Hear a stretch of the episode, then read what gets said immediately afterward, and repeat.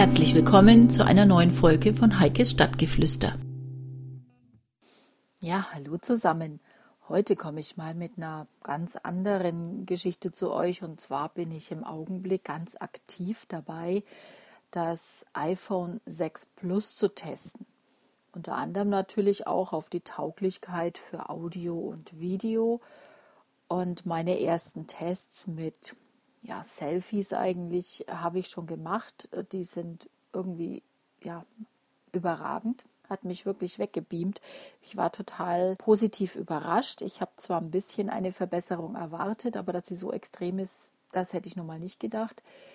Allerdings muss ich auch dazu sagen, ich habe die Fünfer-Generation komplett ausgelassen und arbeite nach wie vor mit dem iPhone 4S, das ja auch schon eine super gute Qualität bietet. Nun also mein erster Test. Ich habe einiges aufgenommen, das ich dann über eine meiner bevorzugten Apps auch verarbeitet habe, das Storehouse, das könnt ihr hier sehen. Und der Podcast hier soll sich jetzt nur weniger mit der Tonqualität auseinandersetzen, als mehr mit den beiden Tools Storehouse und Stella. Ich bin schon seit längerem in Storehouse unterwegs, habe schon diverse Geschichten dort veröffentlicht. Bin ganz glücklich, denn es bietet mir die Möglichkeit, einen sogenannten One-Pager, die ja jetzt sehr populär sind, gerade wegen dieser einfachen Handhabung mit dem Smartphone, mit den kleinen Bildschirmen man einfach nur drüber wischen kann und nicht blättern muss und auch nicht auf Links klicken muss und warten, bis es sich endlich öffnet, sondern wo man sich einfach durch eine Geschichte durchscrollen kann. Und dennoch kann ich aber mit diesem Storehouse One-Pager die Geschichte in meinen Blog einbinden. Ich habe die Möglichkeit, Fotos zu veröffentlichen. Ich kann aber auch kurze Videoclips bis zu 30 Sekunden dort veröffentlichen. Audiodateien selbstverständlich auch, Dia-Shows, was auch immer. Und ich bin aber dennoch ein wenig begrenzt, sodass die Geschichte nicht unendlich wird. Das heißt, ich muss mich auf 50, ja, wie soll ich sagen, einzelne Punkte beschränken. Das heißt, insgesamt, wenn ich Fotos, Videoclips, Textpassagen zusammenzähle, darf es nur 50 verschiedene Takes haben das reicht eigentlich für eine Geschichte, um sie anständig zu erzählen, dicke aus. Was ich bei Storehouse so toll finde, ist, es ist zwar eine App für iOS, Insofern ist man noch beschränkt. Ich weiß aber auch von Storehouse selbst, sie arbeiten daran, auch eine Android-Version herzustellen.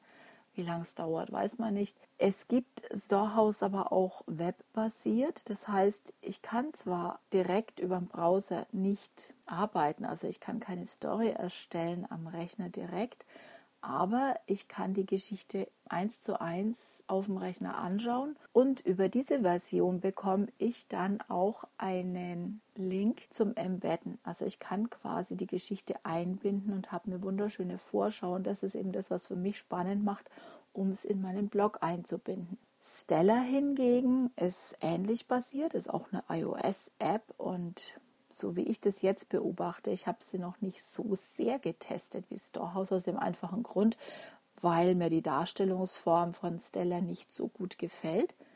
Es hat den Vorteil, dass es verschiedene Formen bietet. Jedes Foto, jeder Videoclip hat eine eigene Seite. Insofern muss man schon mal wieder blättern.